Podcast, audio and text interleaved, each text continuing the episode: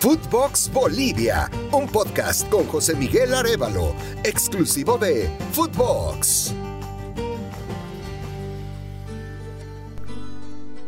Hola, hola, mis amigos del fútbol, bienvenidos a Footbox Bolivia, el podcast en el que hablamos del fútbol más impredecible del planeta, el fútbol boliviano. Los saluda José Miguel Arevalo, gracias de corazón por acompañarme. Como saben, el fútbol boliviano, por su carácter impredecible, desorganizado, sin estructura, no ha generado un atractivo comercial fuera de las fronteras bolivianas y eso también ha repercutido en la cantidad de futbolistas bolivianos que juegan en ligas del extranjero. Por eso es que cada vez que tenemos un futbolista, más aún si es un futbolista joven, que rompe las fronteras y exporta el fútbol boliviano en otros países es realmente una noticia alentadora para nosotros los bolivianos. Hoy les quiero contar la historia de Alain Niño de Guzmán, un futbolista que apareció al principio de la década de los 2000, con mucha proyección, con eh, muchos comentarios sobre su carrera formativa, un goleador instintivo, que Tuvo su primera aparición con una selección boliviana en el Sudamericano Sub-17 del 2003 que se jugó en Santa Cruz de la Sierra.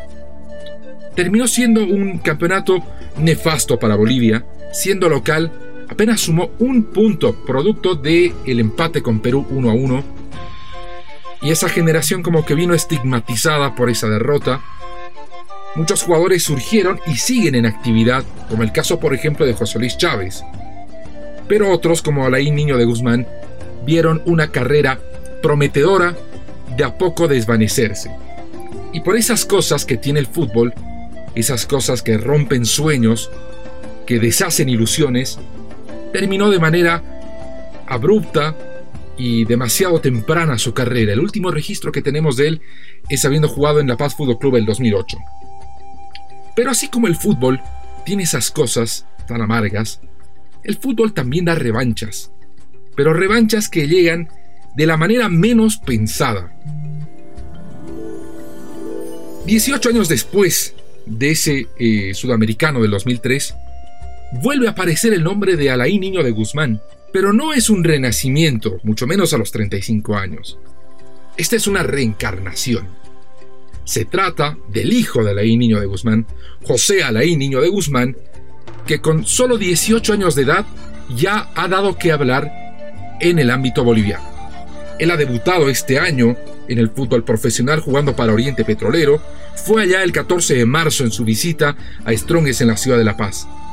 Dos partidos más tarde, el 4 de abril, anota su primer gol en otro partido complicado, un clásico contra Wilstermann. Ganó Oriente 4-2 solo ha tenido cinco partidos en la división profesional boliviana y ya captó la atención de clubes del extranjero, particularmente un mercado tan complicado como el brasileño.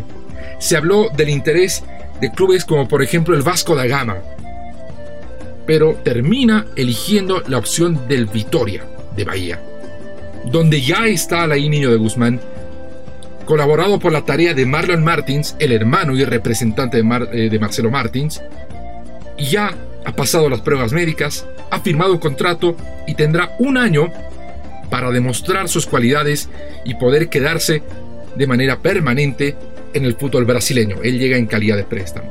Hoy en Footbox Bolivia nos hemos contactado con Alain Niño de Guzmán y le agradecemos profundamente que nos acompañe para conocer un poco más de su historia. Hola Alain, ¿cómo estás? Bueno, eh, no, gracias a ustedes ¿no? por la entrevista y tengo 18 años. Bueno, yo me formé, estuve en, el barrio, en las escuelas de barrio entrenando, ¿no? Porque se me hacía difícil ir a, entrenar a otro lado porque era lejos.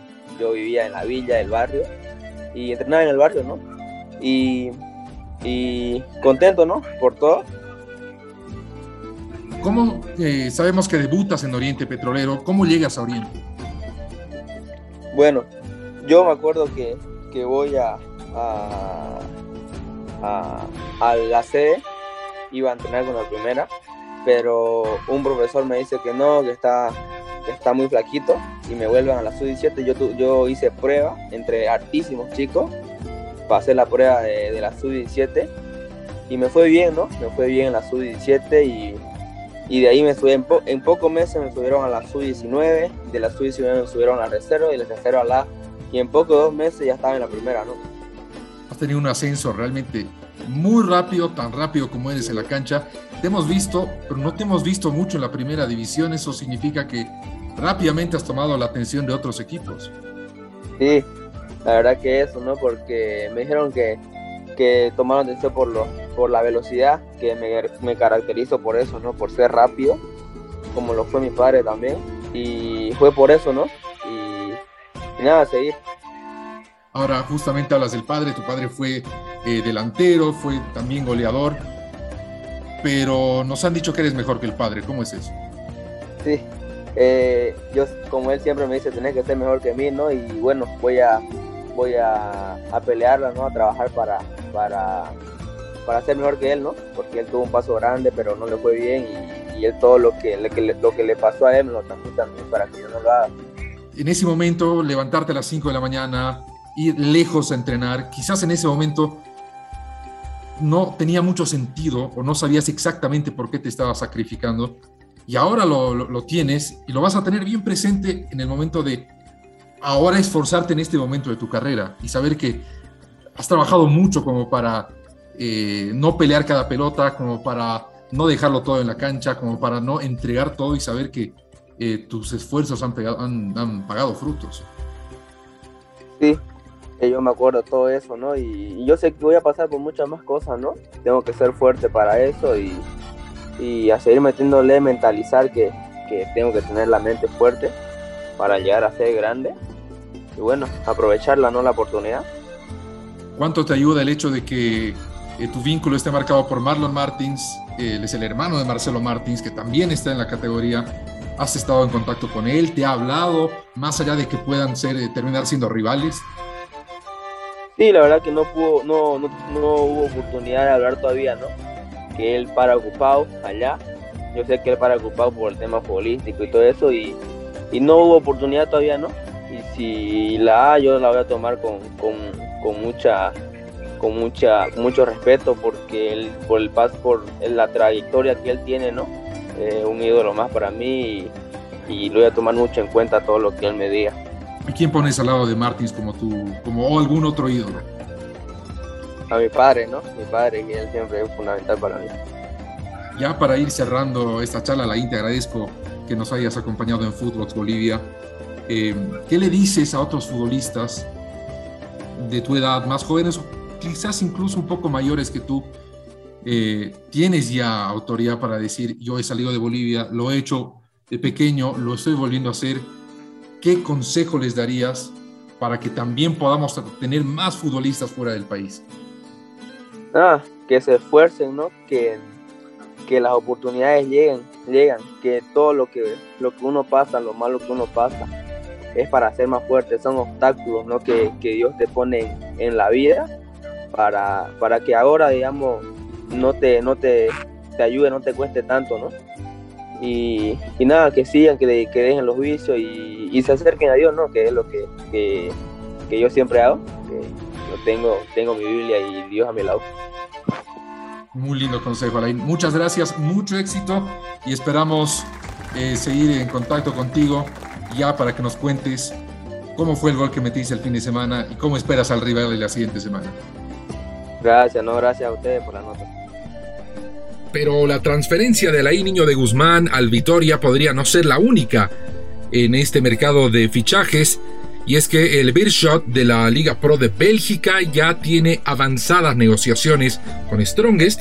El punto de interés es el volante ofensivo Ramiro Vaca, que él ha expresado su interés de exportar su fútbol a otro país. En las próximas horas se va a definir si en definitiva Ramiro Vaca pasa al Beershot o tendrá eh, que cumplir su contrato hasta fin de año con el club atigrado. Entre semanas se han jugado dos partidos reprogramados de fechas anteriores. En el Alto, Always Ready le ganó al líder, le ganó a Strongest por 2 a 1 y empieza a acercarse a los primeros lugares, mientras que el liderazgo de Strongest empieza a acortarse en distancias. En Potosí, Nacional y Bolívar no pasaron del empate 1 a 1. La tabla comparativa en el fútbol profesional boliviano tiene a Strongest todavía como líder con 34 puntos, pero 7 por debajo está Always Ready, nuevo escolta, 27 unidades para el equipo millonario. Los partidos más destacados de la próxima jornada, la jornada número 15, el inicio de la segunda rueda, serán los siguientes. Always Ready recibe al Club Aurora, Strongest en el Estadio Hernando Siles juega con Real Santa Cruz, mientras que Bolívar jugará contra Royal Party en Santa Cruz. Bueno, eso es todo por hoy. Les agradezco de corazón que me hayan acompañado en este sexto episodio de Footbox Bolivia. Les recuerdo que tenemos nuevos capítulos todos los lunes y todos los viernes disponibles a través de su plataforma de podcast favorita. Se despide de ustedes José Miguel Arevalo. Muchas gracias y será hasta la próxima. Footbox Bolivia con José Miguel Arevalo, podcast exclusivo de Footbox.